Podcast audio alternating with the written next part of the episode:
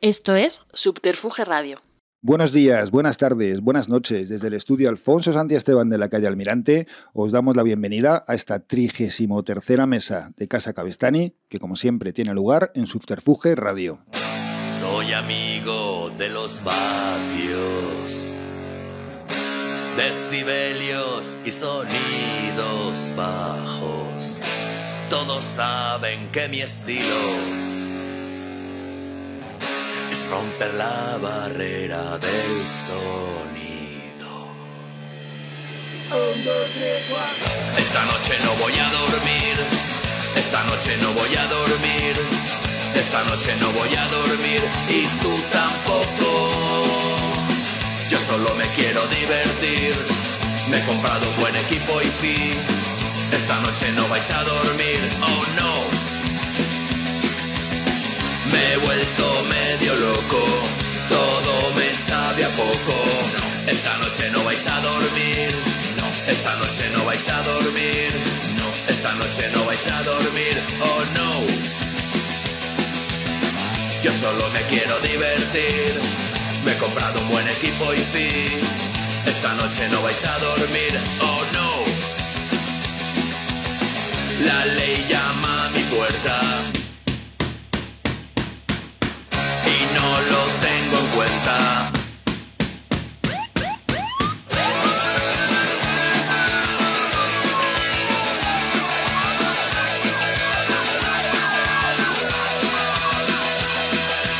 No, esta noche no vais a dormir. No, esta noche no vais a dormir. No, esta noche no vais a dormir.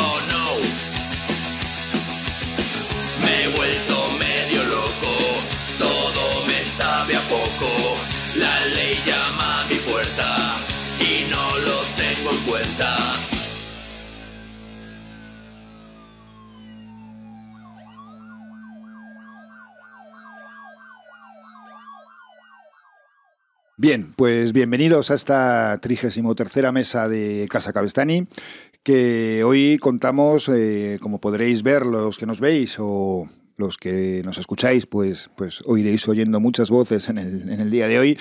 Estamos un poquito apretados en, en, la mesa del estudio, pero bueno, tenemos el gran honor de tener aquí a Adolfo y a José, dos de los componentes de Airbag. ¿Qué tal? Muy buenas. Hola, ¿qué tal? Eh, también tenemos a la mitad de cuatro chavales, que son Diego y Juan, la mitad de Carolina Durante. Hey, ¿qué tal? Yeah. Y también un porcentaje de los asolotes mexicanos y de Temerario Mario, ¿no? También. también. Y por otro lado tenemos en el otro extremo de la mesa pues un señor que hace country que es, Joaquín, que es Joaquín Niki. Me siento un poco desubicado, la verdad. Entre ¿Por? Que, pues porque ellos vienen dos de un grupo, dos de otro, y vengo yo aquí de clavo, que ya he venido un montón de veces, y el detalle de darle dos cervezas a ellos, dos cervezas a ellos, y ninguna a mí, ya me he sentido outsider total. Pensaba que bueno, eras de cerveza con Todo limón, por como comer yo. gratis. Bueno, pues como veis, tenemos unos, unos invitados de, de, excepción para nuestro programa y como nuestro programa es un foodcast más que un podcast, pues estamos comiendo y tenemos una parte gastronómica donde tenemos nuestros típicos torrendos. Eh, repetimos con los huevos escoceses, que como ya sabéis son unos huevos de codorniz cocidos envueltos en, en butifarra y luego empanados.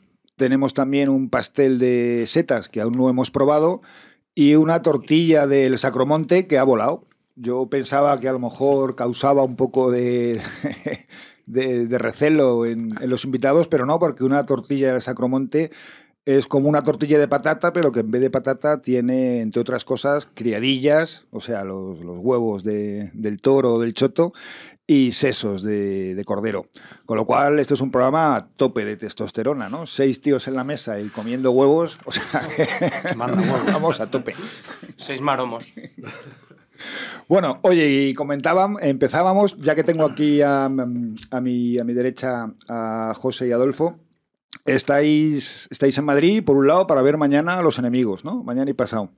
Sí, hemos venido porque hacen hacen lo de esto que ellos lo llaman los universarios, que son, hacen La Vida Mata, el, eh, La Cuenta Atrás, el Nada, y bueno, cuatro, cuatro discos, y, y ha coincidido que, que, estamos por aquí, venimos a verlo y aprovech aprovechamos para, hacer promo porque sale el disco y, y Sí, demás. yo voy mañana a ver La Vida Mata también. Sí, hombre, o a hombre. escuchar, más bien.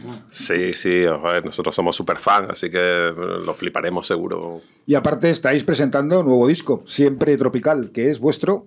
Sí, es nuestro octavo LP, o sea, nuestro disco largo. Yo ya hasta dudo cuando, cuando los cuento, porque como hay uno de rareza versiones que alguna gente lo cuenta, otras no, está el directo en DVD, está, son tantas cosas que se pierden. Que es un Pero bueno, discazo, yo lo he escuchado como- y es una muralla- directo?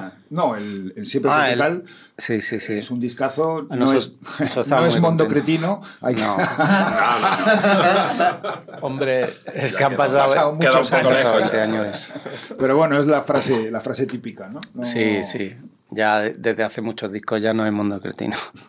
De hecho, siempre lo digo, que Mundo Cretino, el primer disco, es el más diferente de todos, porque luego, luego los demás son más eclécticos. Más. El primero es a, a toda pastilla prácticamente todo el disco y, y muy, muy urgente y todo, y, lo- y los demás son, digamos, más variados, ¿no? Pero, pero bueno, es normal que la gente se quede... A la gente que le gustó mucho la primera época de los dos primeros discos, sobre todo, se, La más punk rockera, Igual ¿no? toda- hay, hay algunos ilusos que todavía esperan que a igual. vuelva a pasar algo así, pero la gente cambia. Bueno, y vosotros, Juan y, y Diego, eh, bueno, ya estuvo Martín hace unos meses y pues yo creo que fue justo después de la pandemia, ¿no, Joaquín? Porque también Sí. estuviste tú. Yo estaba de- en esa también me sentí que estaba un poco de clavo, porque estaba él y el de Lala Love You y yo ahí zampando en silencio. Vamos, Sufriendo en sufriendo en silencio. silencio, exacto. Pero no, yo creo que fue hace... No sé, no sé. Pero bueno, él no, no, eh, no había salido todavía Cuatro Chavales, solo había salido la, la primera canción, eh, eh, Sí, Famoso en Tres Famoso Calles. en Tres Calles, y se había suspendido el concierto del, del Wizzing. Claro. Pegaos un poco más segunda al vez. micrófono Por para- segunda vez, sí. por Si es que yo creo que iba a venir esa vez, pero no sé qué pasó. Pues al al final, final- no pude o lo que sea. Y, y ahora ya, eh, hace unos meses, o, o un año, bueno, en Navidades salió, ¿no? El Sí, Cuatro ahora hace como... Febrero, como- sí, pasado medio año ya. Y estáis en plena gira y ya hay Withink. Total. El, el día. El día 27 de enero, creo. Bueno, no sé, creo que sí, creo que es 27 de enero. Y nada, este fin de pasado justo hemos, hemos empezado ahora la gira de salas. La gira. Cuatro Chavales, ¿no? Que he visto el cartel o lo que habéis puesto en vuestro Instagram o en las redes y hay un porrón de un porrón de conciertos, aparte de que este verano no habéis parado de tocar, ¿no? Total, total. Es como que nos hemos propuesto tocar todo lo que no hemos tocado en 2019 y 2020. Básicamente. ¿Y vosotros, Adolfo, vais a tocar o qué? Sí, pero a otro, a otro ritmo. Nosotros ya mm, estamos para ir más calmados. ¿Os mola tocar No. este ritmo a vosotros, a Carolina Durante? Sí, la verdad. A mí. A mí sí, yo qué sé. Es que. A mí me sienta bien tocar, ¿sabes? Como que luego lo agradezco. Como que me sienta bien al final hacer, hacer cosas. Ya, pero ahora por lo visto, eh, Sandra, la guitarrista de, de Las Ginebras y de Niña Polaca, deja Niña Polaca porque dice, es que el año pasado solo he tenido cinco fines de semana libres al año y no quiero esto. Ya. O sí, A ver, yo con, con estos que tienen axolotes y a la que tenemos un fin de libre Carolina, se tienen que ir a, a no sé dónde, aprovechando esa fecha que tienen libre. Digo, joder, niño. Vosotros sí que no paráis, ¿sabes? Pero. Pero bueno, eh, el rock, yo qué sé. Sí. Si te gusta, lo de sa- sarna, claro. sarna con gusto no pica, ¿no? Dice. Pero sí, eh, hay, eh, yo creo que hay que tener eh, cabeza ¿eh? para, para hacer el ritmo que están haciendo esta, esta peña. Tienes que tener eh, pues muchas ganas, que evidentemente las tienen, y aparte mucha cabeza, y yo creo que también la tienen.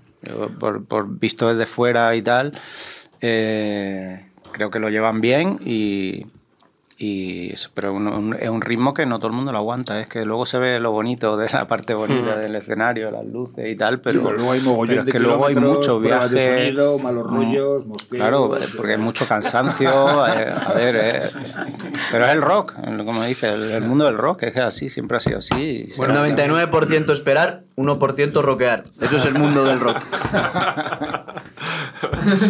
Sí, el otro día coincidí con un amigo que ha salido diputado ¿no? y le dije, hostia, y mola ser diputado. Me dice, mira, el 90% es un coñazo, pero hay un 10% que es impagable. Pues, pues esto es igual, ¿no? En la- pruebas la- de a la hora de sonido, cobrar, viajes, no sé qué, a la hora de cobrar, hora de cobrar está imagino. Bueno, pero también eh, eso que dices, es que hemos tenido tres fines de semana libres, las ginebras. Tres fines de semana libres parece que trabajas en una fotocopiadora. O sea, que, que, es que los, los que no son libres, ir a tocar por ahí, yo lo recuerdo como planazo, total. O sea, es un mogollón de gente daría un brazo por pegarse el fin de semana. Ah, Cuando has hecho 25 fines de semana así, pues no.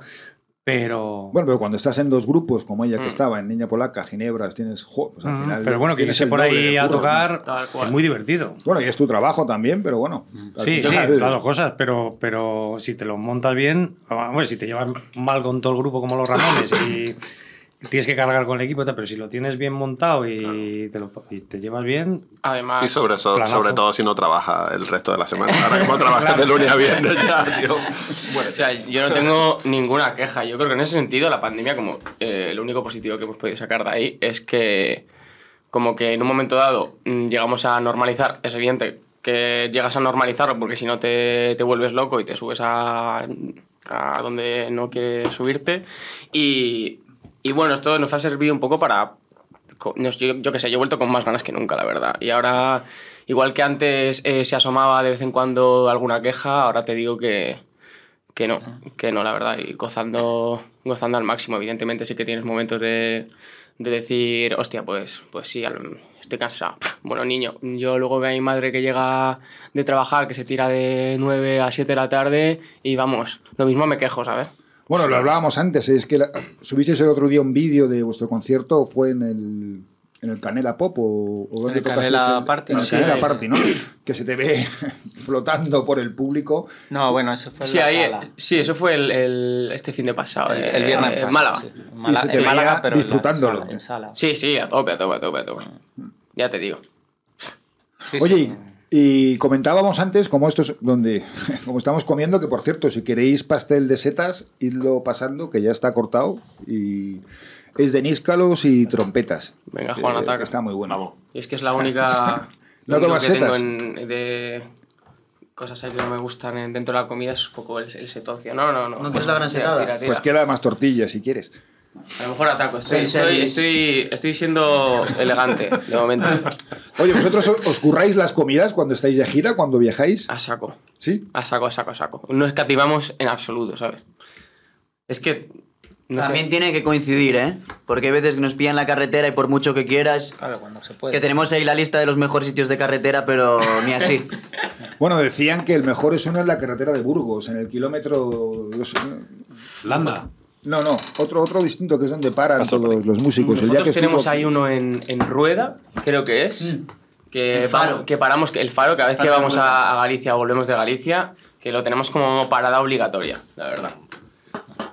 ¿Y vosotros? Nosotros, nuestro, nuestro grupo de WhatsApp de, con nuestro manager, con Víctor, se llama Ingeniería y Gastronomía. O sea, con eso te lo digo. Y lo de ingeniería es porque. Y lo de ingeniería es porque una vez dice que estaba eh, meando en, en- en un festival, en un, en un de estos, y que alguien se le acercó y le dijo: Oye, tú eres el ingeniero de Airbag. en vez del manager. ¿no? Y, y por eso, o sea, que nosotros, eso es un pilar básico. o sea, Sí, sí, y, sí, y está pien- claro. y pienso que para que un grupo funcione bien, Hay que zampar. es- hay que zampar. Sí, cochinillo. Hay que zampar y, y tener a la gente contenta. Y que los técnicos y bandliners, evidentemente, coman lo mismo que tú y tú y, y, y todos juntos y así. Pero no planificáis una ruta para porque queréis parar en un sitio determinado. Aquí alguna vez Bueno, habéis- Sí, a veces sí. Sí, bueno, yo sospecho que Víctor lo hace siempre, pero no nos lo dice. esos 150 kilómetros de más ¿no? para comer. ¿Vosotros lo hacíais, Joaquín? Nosotros nos apretábamos un cochinillo directamente antes de tocar. Bueno, pero depende del sitio. Si Siempre que se en pueda, Sevilla, pueda, si no cordero, pero era generalmente era todo mm, alto en colesterol. Era- Oye, yo, yo ya vamos, estamos hablando de los proyectos y tú con, con los Nikis de la pradera, ¿cómo vais?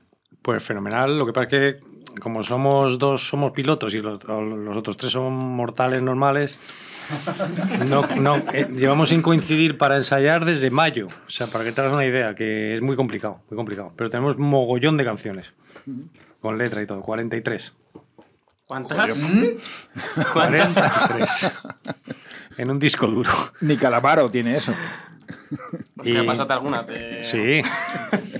Se admiten Que era como colaboraciones. ese que decías de que, que tenía un libro de cómo escribir una novela al mes. Exacto. el Pablo, el que estuvo Pablo, aquí. que, que estuvo en el programa, en el programa Pues yo voy a pasado. escribir un libro de cómo hacer. No, es que nosotros hacemos las canciones eh, Mauro y yo, Mauro Canut. Entonces, cuando cogemos el tran tran, pues es muy productivo.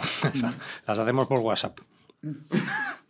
Sí, el, el- el programa pasado estuvo aquí Pablo, Pablo Poveda, que es un amigo nuestro que, que escribe, que es, bueno, cuatro libros, cinco libros al año y, y vende cientos, de, decenas de miles de libros por, por en, en digital, vamos, es, ha dado con la, por ahora con la, con la clave del éxito, ¿no? Bueno, ¿vosotros vendéis un porrón de discos o, o no? ¿O tocáis Mm, más que No lo creo, la verdad.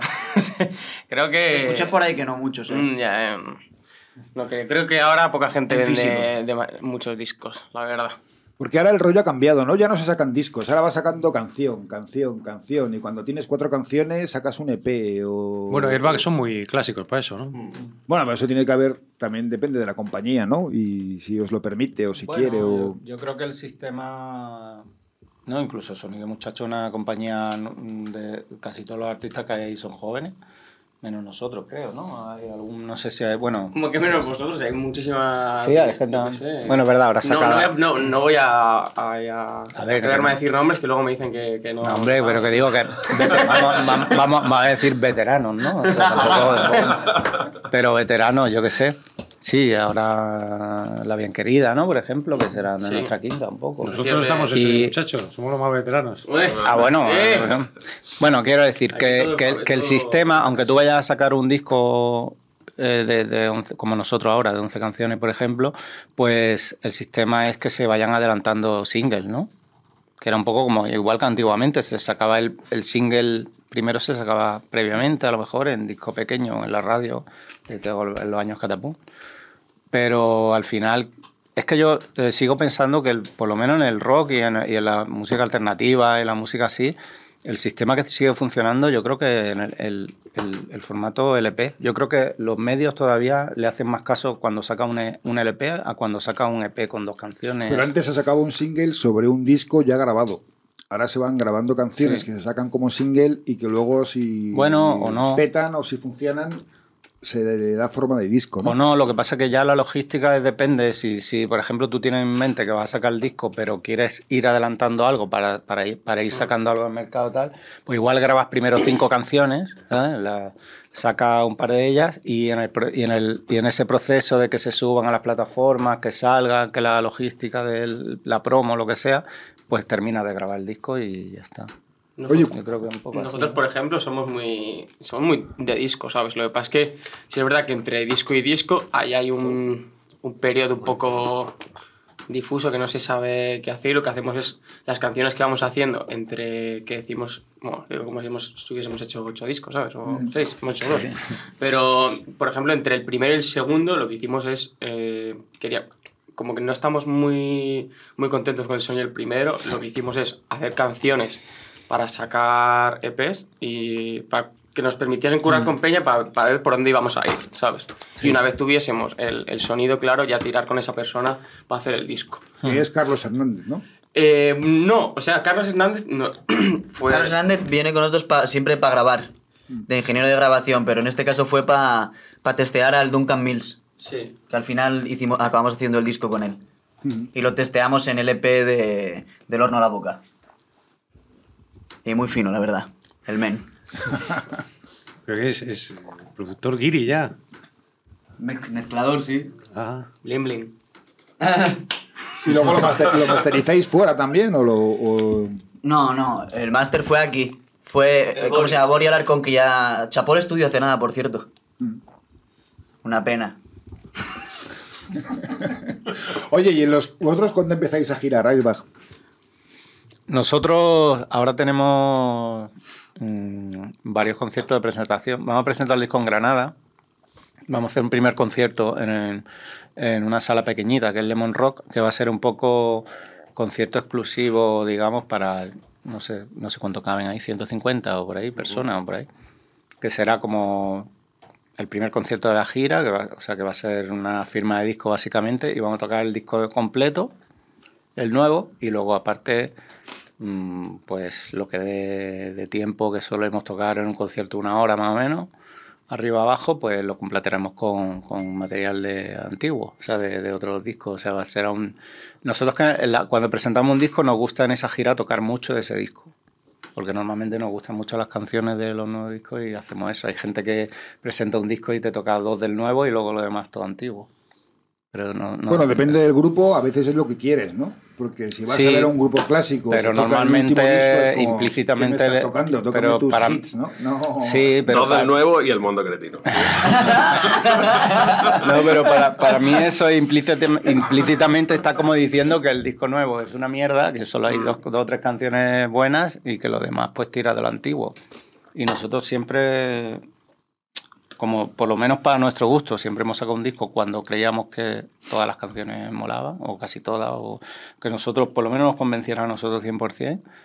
Pues siempre hemos hecho eso. En la gira anterior Claro. del Cementerio Indie tocamos nueve del Sí, nuevo. 8 o 9 siempre Ocho, nueve. caían. Entonces es que es básico, porque tú sacas un disco, lo presentas, después ya cuando pasa el tiempo, a lo mejor pasan 5 o 6 meses, pues eh, ya vas adaptando, ya hay canciones que van cayendo por su propio peso y dices, esta sí funciona, esta no, y ya está. Pero al principio pues tienes que ir probando porque no sabes tampoco la acogida de la gente cómo va a ser y, y tal. Y después ya, bueno, sin festivales y eso es otra historia, ya tienes que adaptarte un poco más, pero lo que es una Sí. gira de una presentación, yo, nosotros entendemos que tiene que ser así. ¿no? Además que nosotros como fans también de, de grupo, por ejemplo, a mí no me gustaban los conciertos de los Ramones, de- nunca los vi en directo, pero en la última época a mí- a mí no me gustaba porque es que tocaban siempre el mismo repertorio, siempre igual y siempre como muy lineal, siempre a mí me, gustan los grupos más que de repente esté viéndolo y, y diga, hostia, ha tocado esta, tío, que esta no la tocan nunca, ¿sabes? O una, una de la cara B de- del disco ese, ¿sabes? Los discos que tienen, los grupos que tienen mucha discografía,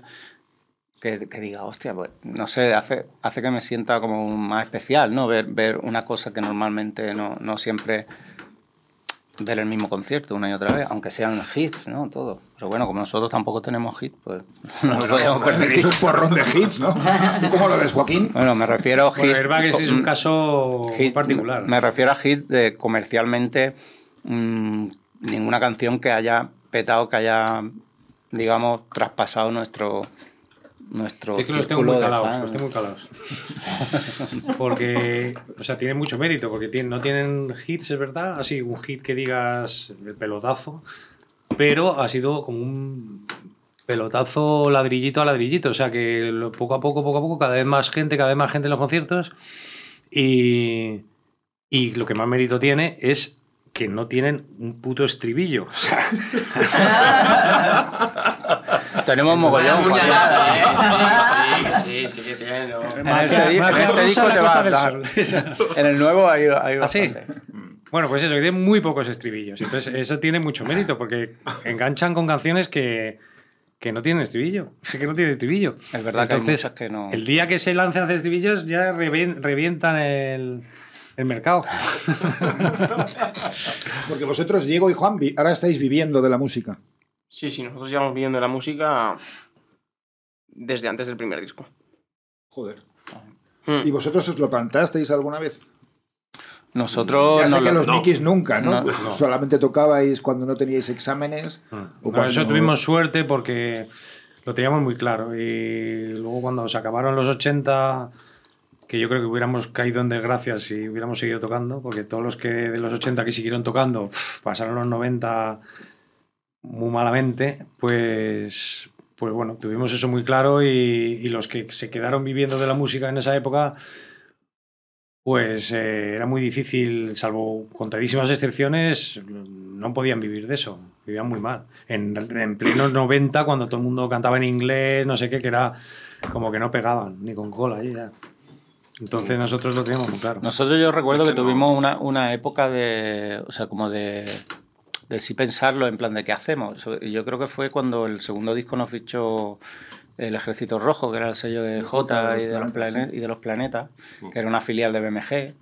Entonces, aunque nosotros siempre hemos tenido los pies ahí muy en el suelo y, y somos muy... Super agonías. Super agonías. El grupo más agonía de, de España. mega agonía. Y, Y eso, que, entre- Pe- y eso que Pepillo no ha venido. y ¿no? eso que me pilla venir, o sea, que yo puedo entrar en detalles si queréis y, Digamos que a veces nos falta alguien que nos dé un empujón y que nos diga para adelante, porque nosotros siempre somos muy. no sé. Agonías. ¿Y a vosotros quién os dio ese empujón? Y, y no, de- de- decidimos que decimos no, que no, no nos veíamos como un grupo. No, pero es que tampoco salió una oportunidad de que nos veíamos. Que- Oye, que no lo veía, Hay que no lo ve- decidir, yo- no había que decidir. O sea, eso. No, no, pero que había cuan- tanto. Eh, sí, había gente que decía no, tirarlo al barro, tal y cual, pero no sé, no, no, no lo vimos claro nunca. No, no. mm, mm, No, no, No, sé, oye, no, no, pero que lo como. La única decisión posible es nos vamos a vivir a Madrid para vivir. Quizás dijimos, vivir, en. Ma- quizás vivir en Málaga No, hacía que lo vierais de otra- pero yo eso no lo creo. lo de- Vivir lo en de- Málaga hacía que lo vierais de otra manera. No, no, yo eso, yo eso siempre he dicho que no, que no me lo creo. O sea, de, de- en plan de gente. He, he oído a grupos quejándose, es que si viviera en Madrid sería diferente. Que no, no, sería igual. Sería igual porque los planetas no viven en Madrid, porque Lori Meyer no vive en Madrid. Alex Cooper de los flechazos Y, no y, vive y en Madrid. mogollón de gente no vive en Madrid y triunfa, así que eh, otra excusa. La gran verdad. Y a vosotros, Juan, ¿quién os dio el empujón? O Diego. El líder. El líder es aquí, vamos. ¿Cómo, se, cómo es la palabra? Amado líder. Hombre, yo Eh, que- alguien que, que aspira muy alto. ¿Cómo es eso, tío? Ambicioso. Eso, el líder es la persona más ambiciosa que conozco. No, no, la verdad que no. eh. Que sí. Soy ambicioso, soy ambicioso, pero. todo el mundo, como en el sentido de que alguien que esté detrás como, venga, vamos, chaval, no sé qué. Hombre, yo creo que ahí sí que. Sí que tal. Y Luis, Luis al principio sí que era. Sí que daba bastante caña en ese Luis de sonido, muchacho. Sí, la verdad que sí. Bueno, a mí me Pero- ha dicho Carlos Hernández que cuando le he preguntado, bueno, ¿qué tal la gira con Carolina Durante? Tal, ah, muy bien, muy bien. Y además, Diego, Diego es que lo tiene muy claro, es que va allí, pa, a piñón. Sí, yo creo que pero es que como en este, como no te metas eh, caña, yo creo que te, que te, que te Sí. quedas ahí a la, que, a la que te relajas, ¿sabes? De repente llevamos un año y pico tocándonos los cojones, eh, perdón. Pero es así, ¿eh? llevamos un año y medio, tío, que pf, ya ves tú, hemos hecho cinco canciones, ¿sabes? Entonces, bueno, creo que lo, creo que lo sé, pero tampoco tanto. Lo que pasa es que al lado de estos, Pero es que la, la- la ambici- la ambición, la ambición entendida en el buen sentido, Claro. es, es, es vital para, para- para la música. O sea, cosa, ¿no? nosotros, nosotros sí somos, por ejemplo, muy ambiciosos en el, en el sentido estrictamente musical de hacer canciones. Nosotros o sea, eh, estamos ahí a- a- en busca de la canción perfecta, en plan de a ver si hacemos una canción mejor, a ver si hacemos un disco mejor, después de haber hecho siete, mantener esa ambición. Si no, si no tienes esa ambición, el séptimo disco sería ruina. O sea, es, sería- es eso, o sea, es una cosa de, de ambición Sí, sí. artística, ¿sabes? Aparte, ya más allá de, de la ambición de, venga, eh, que ojalá, o sea, el año que viene, este año hacemos la Riviera, el año que viene, dentro de dos hacemos el Wizzing, dentro de dos eh, tocamos en el Bernabéu, o sea, no, no, que eso también, pero es, es una ambición artística, ¿sabes? Y la vuestra, por ejemplo, Joaquín, era totalmente opuesta, ¿no? Sí, pero yo ahí estoy de acuerdo con Diego en que en todos los grupos siempre hay alguien que es el que tira el carro un poco y en los Nikis yo creo que era yo, o sea, y lo sigo siendo. O sea, que por ejemplo... En los que de la pradera. En los, no, en los Nikis de Pradera tengo a Nacho, que también es. Pero, pero en los Nikis, yo qué sé, por ejemplo, hicimos el EP este hace poco. Y yo ya tengo las canciones para otro EP y venga, vamos a hacer otro y tal, los otros como ese. Y el que está ahí, niñi, soy yo. El, que el típico pesado del grupo que vamos a quedar para ensayar y tal, yo creo que soy un poco más que los demás. Pero no es que es lo que tú dices, no es que sea ambicioso, es que estás con el con la pila puesta, yo qué sé, no sé cómo llamarlo. ¿No? Que te apetece, ¿no? Que me apetece, sí, que. Sí, no sé. ¿Te Y apetece? en Airbag no sé si hay uno. ¿Hay alguno que sea el. Bueno, Le vamos a ensayar, vamos a ensayar. No, No, yo creo que vosotros sois más. No, somos, somos los tres Sí, asquerosamente iguales, tío. Igual de agonías. ¿Podemos contar lo de.? Lo puedes ¿Qué? contar, sí. Sí, sí, que esto se. Esto se. antes de Acércate, tocar, acércate al micro, Se cagan. Da igual que lleven 200 conciertos, da igual. Ellos eh, van a tocar, falta un cuarto de hora, falta no sé qué. Y en el- una vez en el Gruta era, me parece, en el Gruta que ibais a tocar el Festival Ramones, ese o algo así. Y entonces entré yo al camerino y le dije, oye, me han dicho que faltan 15 minutos para que salgáis. Y los tres a la vez empezaron, ¡hostia! ¡hostia! Luego me enteré que era para calentar muñecas, cosa que yo no he hecho en mi vida. Como que nos pilla el toque. Agobiadísimo. Sí, sí. ¿Vosotros hacéis algo antes de los conciertos? Eh, antes solo era básicamente mm, beber. Y ya. Ahora beber y calentar. Sí, y ahora, y ahora calentamos, calentamos un poquillo antes. Yo sobre todo una hora antes como que caliento un poquillo la voz y demás y 15 minutos antes me pongo a correr. Joder. ¿Y alguna pijada tipo para el camerino? Tipo que no haya Alguna lacasitos marrones o M&M's marrones. Mm, no, nosotros alcohol también. O sea, be- bebemos un poco antes. Pero no, pedí- no hay nada raro que pidáis o... El, un no, Ventolin. no, La mayor extravagancia nuestra. no, no, no, no, no pedimos nada raro. Una vez, me acuerdo que tocando en Galicia, eh, vino el, el chico, el promotor del concierto, y nos dijo, nos dijo, tío, perdona, es que no he podido, no he podido conseguir las 15 toallas negras lavadas sola una vez que, habéis pedido, tío, solo he, solo he conseguido tres, he tenido que ir a no sé dónde, y nosotros ahí flipando, nosotros, tío, ¿qué- ¿qué dice? Que- que- tío, te lo de- juro de que, viene en el papel. contrato, viene en el contrato. Y, y el novio, el de Wild Punk, eh, pues con las prisas y eso, en plan, le había dado, le, le había, le había puesto el, el- el con- por el contrato el catering de, De otro grupo. No, no voy a mencionarlo. 15 toallas lavadas. Una vez. 15 toallas lavadas una sola vez. Y el grupo, el nombre del grupo no lo voy a decir tampoco, pero bueno, tampoco bien puesto. Pero, Lavadas pero, cuando no te eh, el entonces, pelillo. Lavadas por El chaval había conseguido como- mayor de 66 años. El chaval había conseguido como, como tres o cuatro para cada uno y tal. Y, y yo ni uso, porque es que yo no, no sé, no. Yo no creo que aquí todos somos muy normalitos del montón. O sea que no. No, alcohol, algo uno- de comer. Es que depende, si no te ha dado tiempo a comer o el, no hay tiempo para cenar y eso, pues pides algo para comer. Lo que sea, sándwiches o pizza. O... Pero no, no, así raro, no, ¿no? No, que va, que va. Nada. Oye, vosotros aún estáis a la espera de, de tocar y de presentar el disco. ¿Cómo está recibiendo la gente ahora el Cuatro Chavales? Pues muy bien, la verdad. Y se nota que a medida que, que lo vas tocando, eh, como que se va escuchando más. Mira, eso, para mí tocar, eh, tocar siempre el mismo setlist implica que mm, hay algunas canciones que no las presentas cuando las tocas en directo y al final cuando tú escuchas una canción en, en directo, esa canción se queda para siempre de forma diferente grabada en tu cuerpo, la cabeza, donde sea. Entonces yo sí que noto que a medida que vamos tocando las, las canciones, que las hemos ido tocando en festivales y así, la peña la sigue escuchando más y eso. ¿Vosotros no, no lleváis nada pregrabado, no lleváis bases ni nada? O, No. ¿no? Jo, es que el otro día, pues viendo, o ves grupos que llevan pregrabado y aunque el concierto mole, dices, jo, esto pierde espontaneidad, tío. Que si ves que la gente está contenta y dices, venga, vamos a repetir el estribillo. No puedes repetir el estribillo porque ya, ya se descuadra todo ¿no? grabado. ¿Eh? Sí. Sí, bueno, sí, A supongo. mí eso me parece ciencia ficción. O sea, de pronto repetir un estribillo, nosotros que ya solo tocando la canción normal ya arriesgábamos.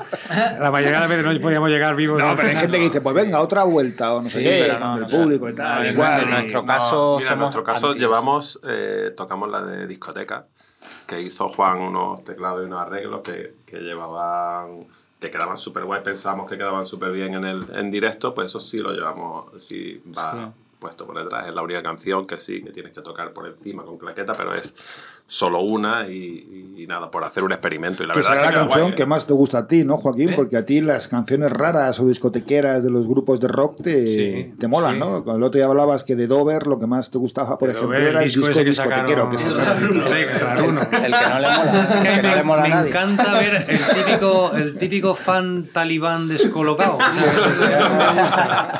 Cuando se rasga el vestido, que parece que el grupo es le pertenece. O sea, la, la parte artística es como "Me han traicionado. Esto, tal. Pues eso a mí me encanta. Bueno, como pasa con el mundo cretino, que es que, pues igual. ¿Y a Carolina Durante habéis traicionado a alguien o no?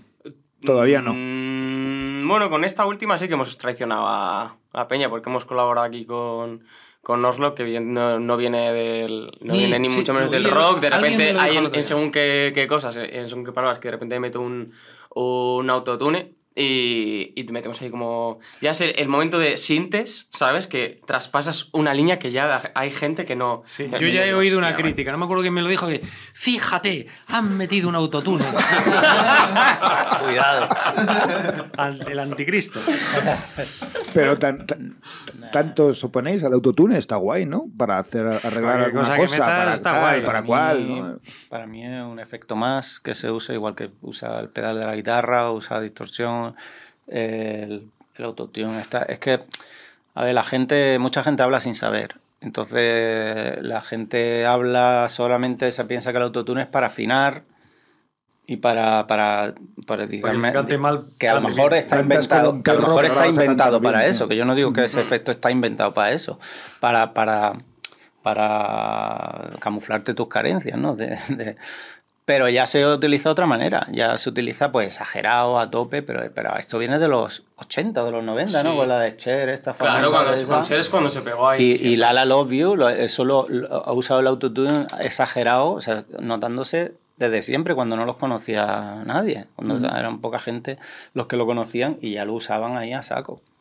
Que ahora es una tendencia, pues una tendencia más como, como todas, pero a mí no, a mí no me molesta, a mí me, me gustan grupos que lo usan y otros que no. o sea, no. Sí, luego hay a veces que se ve. En, o sea, son- hay a veces que se ve forzado, que es como lo uso porque se está utilizando. Sí. Pero no sé, a mí mientras se lo utilice Claro.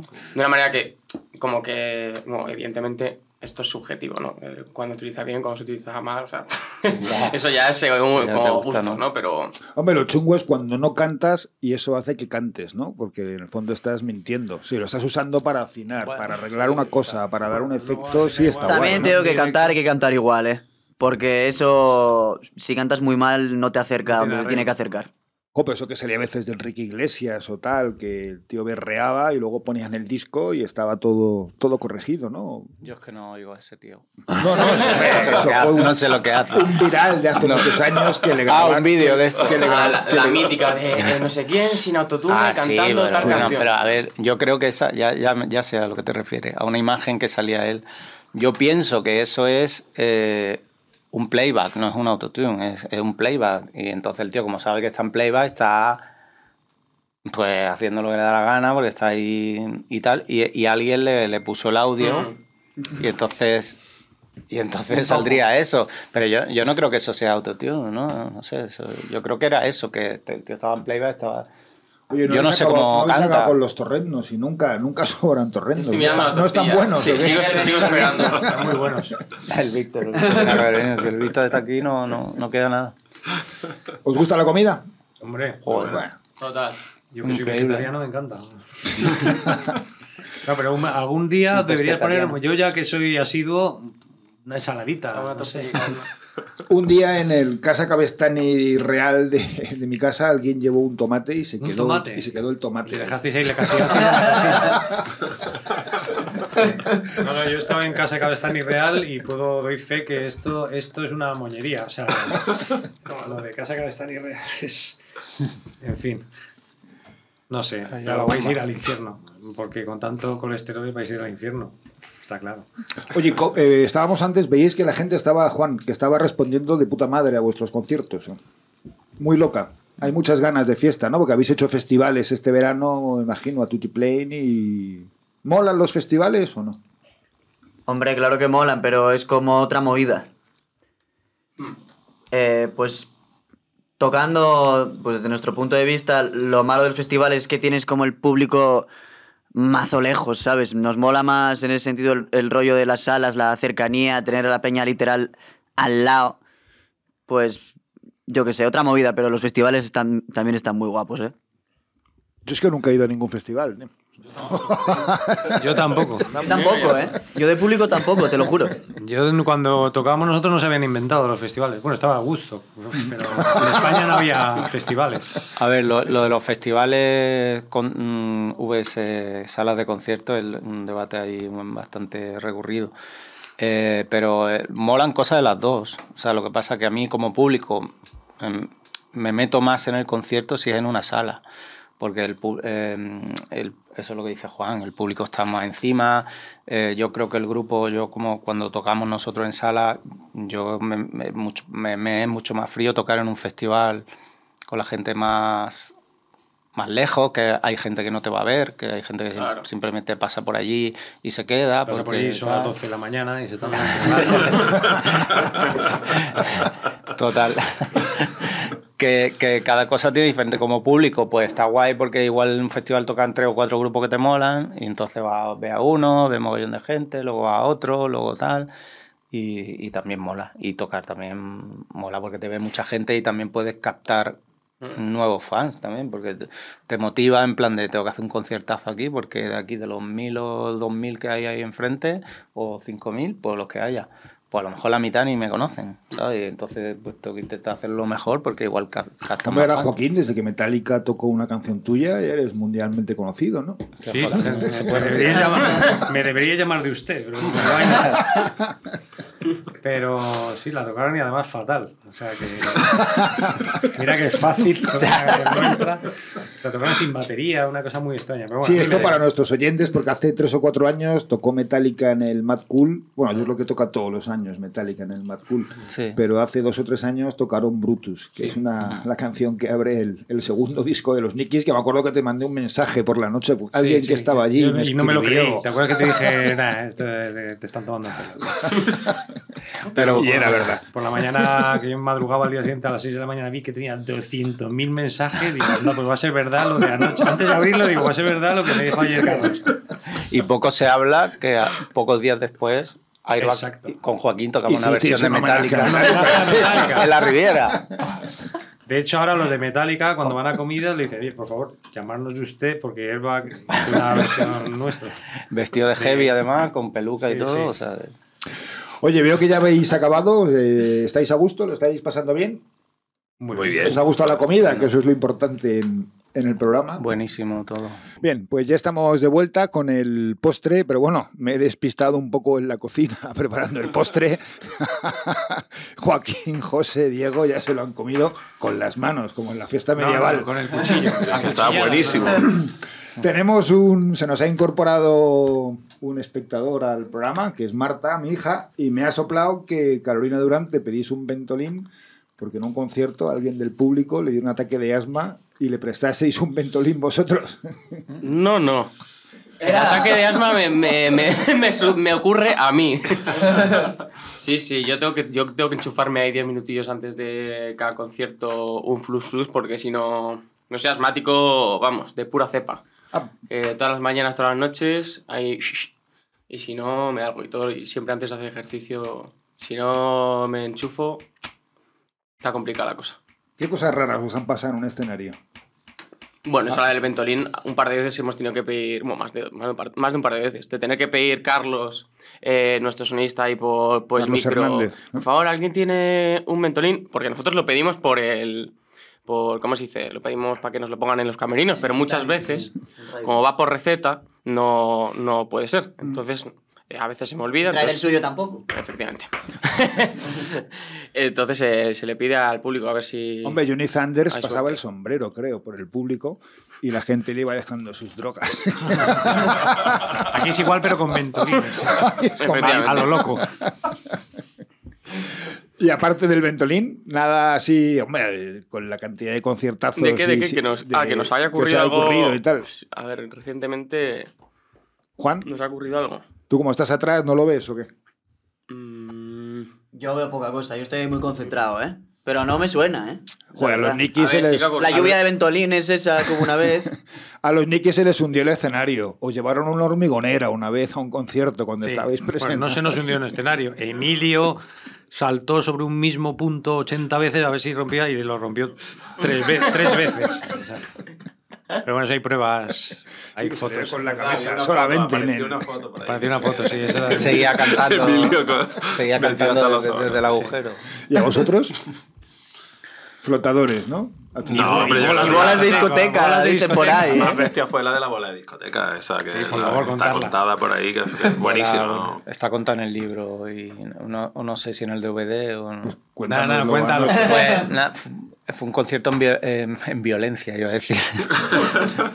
en violencia, en Valencia, que, que- que estaba la gente eh, muy alterada. O sea, y- y- o sea, estaba la gente especialmente, pues eso, eh, fuerte, violenta.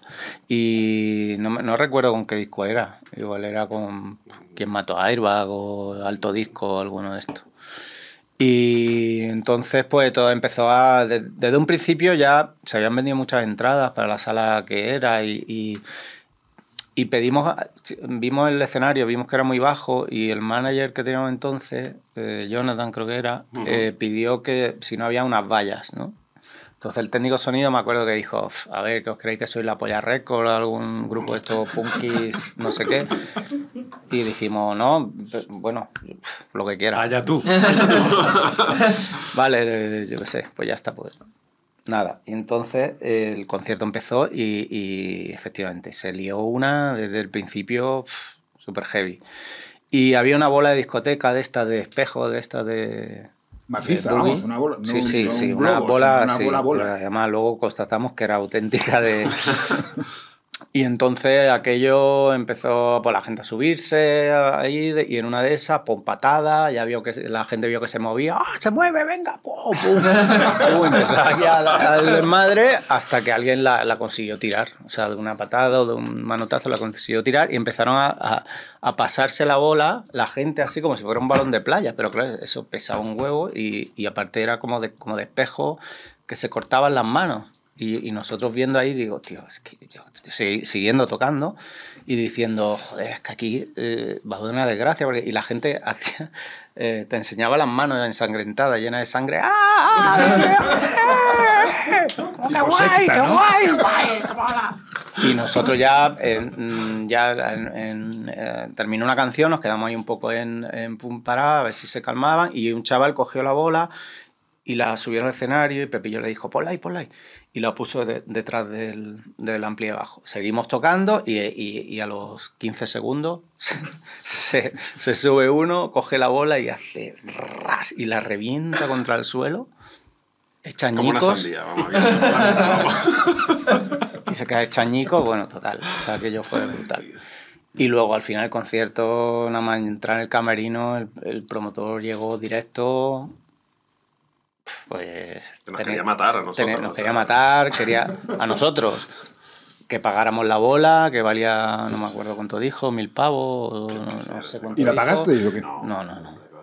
No, eh, le Haber dijimos, puesto las "Mira, vallas, tío. Haber puesto vallas. Vayas alrededor de la No, bola. a ver, le dijimos, no, el- el hombre estaba bastante alterado porque, claro, había, se había mascado la tragedia, pero bueno, al final no pasó nada grave, ¿no? De nada, y aquello quedó como una anécdota. Y luego no, creo que nos hemos reencontrado con él. Con él. Y nada, Sí, todo, bien, todo bien. reencontramos con él mucho tiempo y lo primero que nos dijo, dice, vosotros sois los de la bola, ¿verdad? Oye, Joaquín, ¿y tú que lo viviste en su día, viviste el éxito desde una compañía independiente como era Dro, tanto Carolina como Airbag, que estáis de- viviendo el éxito en una compañía como es Sonido Muchacho, que bueno, que no es una multinacional, que es un, no sé si se puede considerar independiente. Luis la considera independiente o Hombre, Sonido Muchacho yo creo que es independiente. Eh. Lo que pasa que Arena Durante están también con... Sí, estamos también a la par. Es como, eh, como mitad sonido, mitad universal. Hmm. Es una, una joint venture de las de los dos sellos. Sí, ahí Sen- Senra también tiene que, creo que tiene esa movida y... Cupido, ¿no? A lo mejor. Sí, pues, sí, Cupido, sí, pero no, no sé, qué- es- tiene algo diferente Cupido. Lo más, lo Oh, más, pero, o sea, lo más- y lo más similar pues- sí es como Sen Senra, pero bueno, yo creo que Sonido Muchachos es independiente en Sí. ¿Y cómo es eso ahora? ¿Multinacionales independientes se asocian para llevar a un grupo al 50% o...? Yo no sé los entresijos tampoco que hay. y, no, no lo sé. Sí, es un poco eso, pero al final nosotros, por ejemplo, con quien trabajamos siempre Es con, con quien sonido. estamos con sonido. O sea, con quien estamos mano a mano es, es con sonido, con, con Luis, con Manu, con, con Adri. Mm. Y, y ya está. Y desde un independiente, se, bueno, sois la constancia de que se puede llegar a tener un éxito masivo, ¿no? O ya lo fue en su día los grupos, algunos grupos de subterfuge, como Dover, como tal, Sí. como cual.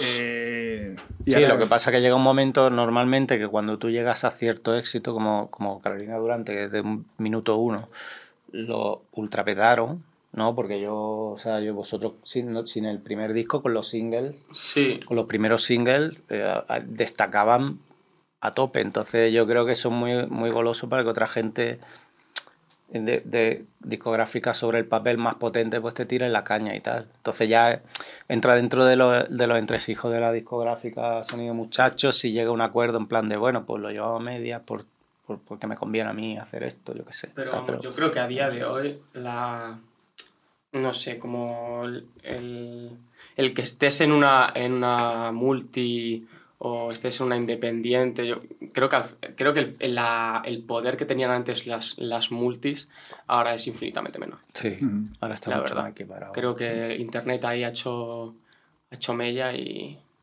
y bueno, ha cambiado la, la Sí. Y luego las independientes, como. Dro, por ejemplo, pues llega un momento que van creciendo y cada vez se van transformando en una multi. Hmm. Al final, o se asocian con una multi o lo que sea. En el caso de Dro, pues lo que lo marcó fue cuando ya hicieron una especie de golpe de estado, creo, con conservando. O sea, no conservando, sino conservando. O sea, y y Bueno, me recuerda un poco a... contra le echaron y él fundó Sí. la fábrica magnética, ¿no? Sí, pero lo que era Dro, el espíritu de Dro, pues puede ser como ahora Luis en Sonido Muchacho, que es un echado para adelante, uno que lo hace casi, yo creo, no sé, que lo, lo haría por amor al arte, que, que es un poco lo mismo que, que Servando, ¿no? Luego ya mm, los que eran más eh, dedicados al business eran los que luego cogieron el mando y ya no eran una compañía independiente. Ojalá no pase eso con Sonido Muchacho, ¿no? No, yo creo que antes estaba mucho más eh, polari- polarizado el tema independiente multinacional, porque nos- nosotros el, o sea, la- la- por lo menos lo que yo veía que eran antes las multinacionales eran gente con corbata que es que no tenían ni puta idea de música, o sea, eran como oficinistas que estaban allí, que vendían discos y tal, pero que no tenían ni idea. O sea, en realidad, a lo mejor tenía el AIR, tal, pero... Y, y los independientes eran los que un poco buscaban ahí en el underground, buscaban grupos que pudieran funcionar. Eso contaba Tibu, que era un bajista de Banzai y un manager. Y de- yo creo que ahora, que ahora se ha equiparado un poco más la cosa, o sea, que ya ni el- las independencias, las independientes, como dice Joaquín, pueden llegar a ser mm, una casa de discos grande y potente, eh, y una multinacional se ha, se ha achicado un poco y ha, mm, ha quitado de en medio mucha gente que a lo mejor sobraba y se ha quedado a lo Ha mejor, reducido costes fijos. a lo mejor claro. con lo- Bueno, y que también antes, una, un- bueno, antes y ahora, una discográfica grande, pues a lo mejor esos ejecutivos que iban con trajes, porque a lo mejor mm, están, han estado esa mañana con Rocío Jurado o con quien sea. O sea, que en, la- en el catálogo de esas multinacionales está todo. Está Enrique y Ana, o está, yo que sé, en mi época, vamos, o está Pablo Abraira, y estamos nosotros. Entonces, éramos como. Mientras que en Dro era todo gente que hacía música, no sé cómo llamarla, moderna, pues eh, en la, la- la mayor diferencia con la multi era esa, que, que ellos no solo era música moderna, era, mm, por ejemplo, Hispavox, que fichó a los Pegamoides en su momento, pues Hispavox hasta ese momento no tenía a nadie. Cogían a alguien así como esto, moderno que está saliendo, vamos a apuntarnos a este carro y, y fichamos todas a, a alguno, ¿no? Oye, ¿tú te ves como padre putativo de estos dos grupos? Como abuelo putativo, sí. Como padre de esto. como padre de Airbag y, y, y- y eso, abuelo de estos. bueno, son dos generaciones de... Distintas, ¿no? Tres generaciones, ¿no? De los 80, de los 2000, como dicen ellos, y de los 2020. O sea que más o menos cada 20 ¿Y vosotros años- con los Dickies? Un poco sus sobrinos, ¿no? Jo, yo he de reconocerlo cuando salisteis y todo el mundo os comparaba con los Nikis, y yo decía, jo, se parecen más a los planetas que a los Nikis, ¿no? Era... Y no lo pillaba, digo, no pillo a los Nikis, Sí, o no a- lo pillo, ¿no? Pero, o a los punsetes. Sí, es que yo creo que pero también luego sí, vamos, y ahora... hay muchas canciones que, que evidentemente son, son muy nikis, pero también tenemos otra, digamos, esa otra cara de la moneda que, que se puede asemejar más a lo que pueden hacer eh, planetas o un poco híbrido que podrían ser incluso los, los punsetes, ¿sabes? Que yo creo que beben también de, de ambos grupos. Eh, es eso, es que de repente mm, también con eso, eh, con eso tuvo mucho que ver el, el hecho de que ese, ese Cayetano fuese de repente Sí. la canción, ¿no? Entonces, cuando... ¿Qué pasa en vuestra vida cuando surge un Cayetano? O sea, no, una- no un personaje, sino esa canción. Cuando pues ¿Cómo es el punto de inflexión? Pues Como, te como se- cuando Lala Love You Amaya Mm. salió en La Resistencia y dijo, me gusta Claro. Lala Love You, y todo cambió. Mm. Después de 20 años, todo cambió. Pues que esa misma mañana, yo que sacamos Cayetano y esa misma mañana nos llamó. O sea, ya no, no prensa musical. Prensa el del, del corazón, como de revistas de, de moda. O sea, la primera entrevista que hicimos, nada más sacar Cayetano, fue con Vanity Fair, ¿sabes? Esa es, esa es- esa es la movida. Entonces ahí me, me llama Vanity Fair y encima me empieza a hacer preguntas como ¿a qué colegio fuisteis? ¿Y de dónde sois? ¿Y en qué trabajan vuestros padres? O sea, solo me- le faltaba preguntarme por el apellido, a ver si, si venía de... No sé qué sí, de... Será sí. compuesto, ¿no? Y claro, y, y ya- y ahí fue la de, venga, pues vamos a, vamos a- igual que en el videoclip, vamos a jugar a... Oye, y en la- es que ayer, ayer oía una señora que iba por la, una señora, una madre con unos niños, y decía, ¿qué, me- qué me ha preguntado que los de su clase que si son eh, canis o cayetanos? O sea, el, el adjetivo cayetano, ¿lo habéis inventado vosotros? Sí, o sí, sí. Lo habéis inventado vosotros, que es muy fuerte, tío. O sea, una palabra en el vocabulario. O sea, eso es no- nosotros lo de metálica, pero eso es mucho más. Sí, además el término como que ha sobrepasado el, el grupo. Sí, sí, es como sí. que ya mucha gente emplea, emplea el término Es que ser una y- señora al azar ayer por la calle que dijo Sí, sí. eso de los de los y yo creo que es, eh, pasa en toda España, o sea que, que, que están los canis y los cayetanos. Y además O sea, que lo- lo que eran los cayetanos se sienten identificados con la canción y les mola la canción, ¿no? O sea que, Hay muchos de ellos, sí, por que, supuesto. que es de lo que se trata también, Sí, ¿no? sí. No- Sí, un poco, no es, no es de lo que se trata, pero o sea, vamos, no os metéis con nadie, pero... de- de- de- Bueno, hay que decir- Hombre, es un, es un- la canción es una es un poco caricatura burlesca, evidentemente. Ya, ya. Pero vamos, que, que yo entiendo que haya muchos de, de ellos que digan, oye, pues eh, me, hace Pues poco- sí, me, río de mí mismo. Pues- madre, pues, ¿no? soy Cayetano, Tengo que fardar de que, de que en el vídeo de Cayetano sale mi hija Patricia saludando desde el, el- el ba- el balcón con la bandera de España al final. Y bueno, Marines a pleno sol, ¿no? Y el Marines a pleno Ah. sol que sale en mi copia. que se la llevo Patricia. Sí, sí. Y vosotros la herencia la vais perdiendo con el tiempo, ¿no? De los Nikis. Bueno, siempre hay destellos, ¿no? Siempre hay canciones que son un poco nosotros. eh, Dos o tres que tienes. Noso- no, hablamos mucho de relaciones, de cosas así que los Nikis nada. O sea, los Nikis no han hecho una canción de amor en la puta vida, ni de desamor. O sea, Yes, I do, ¿no? bueno, pero así en tono. Es un amor trágico. O, o mi venganza Queda está cerca. juego, sí, sí, no es de tuya. amor ahí. Pero esa no es amor tuya. trágico, no de amor moñas. Pero sí, siempre nos queda alguna reminiscencia Nicky. En este último disco, a lo mejor la canción más Nicky que hay es la de Una pena lo de Mario, a lo mejor. Que es un poco así, un poco más. Joder, siento el ruido rollo. que estáis oyendo, pero están de obras en el patio del edificio donde está el, el estudio y está entrando ya una. Juan, me dijiste que me dijeron que eras el más enrollado y eres el más callado, tío. ¿Quién te dijo esa trola? Ajá. Tengo mis momentos. ¿Los asolotes y Temerario Mario están aparcados o, o está- están en los tiempos libres de Carolina Durante? Aparcadísimo. Sí. Temerario Mario también, es que me. Bueno, todos me Bueno, gustan. Mario sacó un tema cena. Sí. Sí, sí. ¿Y seguís con el mismo formato de dos personas? En ¿O seguiríais con el mismo formato de dos personas? Hombre, a ver, el Mario lo que quiere es tocar él solo. Pero mientras que no pueda, yo le ayudo. Él quiere hacer como el este de Mary Poppins que tiene ahí los platillos y tal. Sí. Como, ¿Cómo se llama? Ma... Muchachero.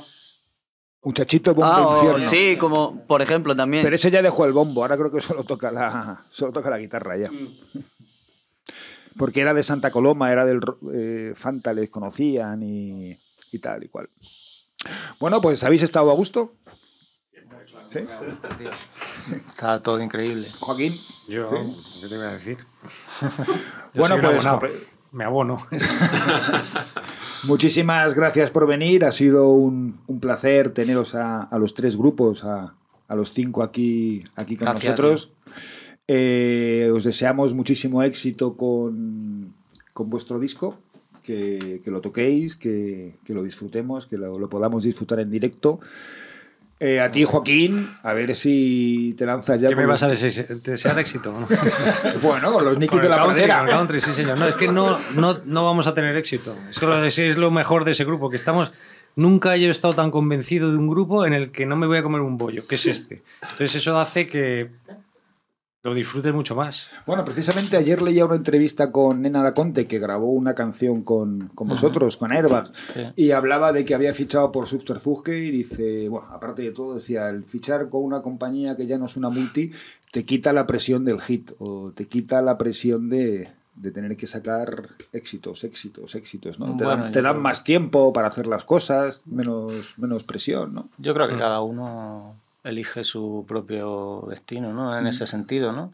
Si tú le dices a la compañía, mira, cuando ficha, dice, le dices yo necesito este tiempo o lo que sea, pues llega a un acuerdo, ¿no?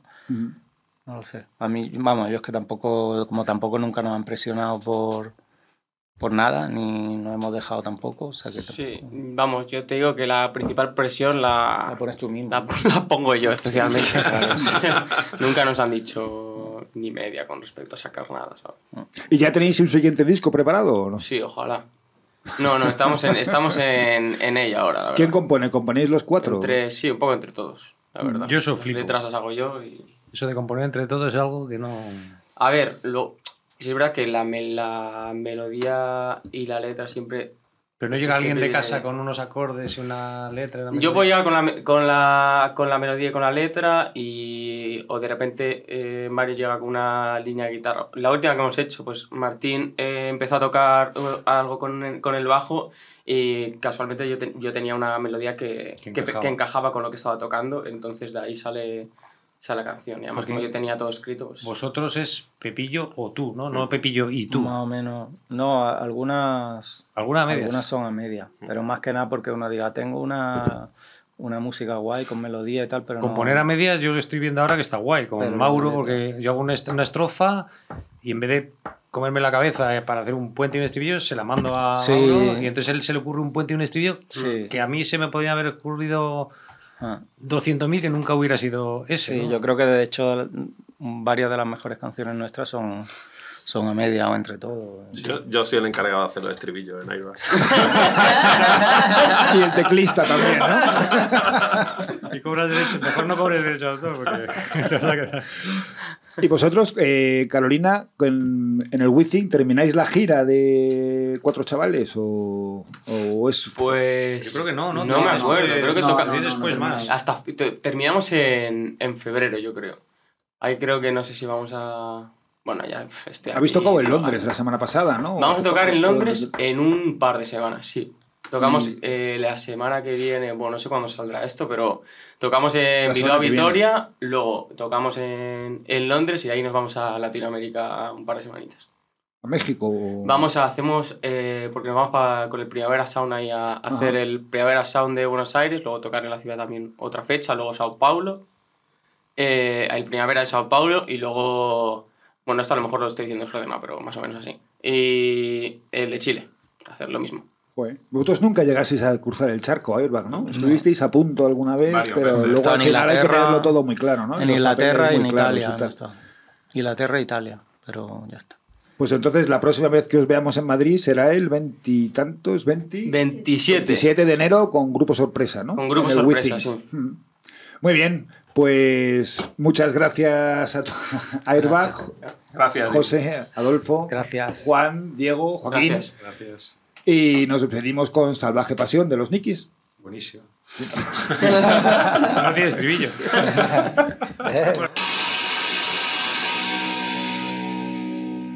Tú querías ser una chica moderna, fuiste mejor a inglés, a no que América. Dos años lejos de mí, sufría mucho sin ti y remojaban mis penas en Bacardi. Yo quería impresionarte a tu regreso, practicaba tu turismo en exceso. Cuerpo cambió, oh no, me parecía al hombre de Cromañón. Nunca podré olvidar el día en que volviste, el color de tu camisa era muy triste. Dos años lejos de mí, fui volviendo hacia ti, entre mis brazos con frenesí. El chasquido me dejó impresionado y caíste sin sentido a mi lado. No comprendí qué pasó, la multitud se acercó, te miraba con estupor. Una salvaje pasión. El parte médico informó de los destrozos, tu columna estaba rota en varios trozos. No te podías mover, nunca podrías andar, de la un vegetal. Tardé mucho en atreverme a visitarte, las cosas no serían como antes. Al menos eso pensé y tenía razón silla de ruedas me tendría rencor. Me llevaba una billete y un tesoro, el ternero me guió hasta Córdoba. No sabía qué hacer, y pasé sin llamar, me parecías un poco a Laura Macal. ¿Qué haces con esa pistola en la mano? ¿No piensas que su gesto exagerado? Van, van, mi cuerpo se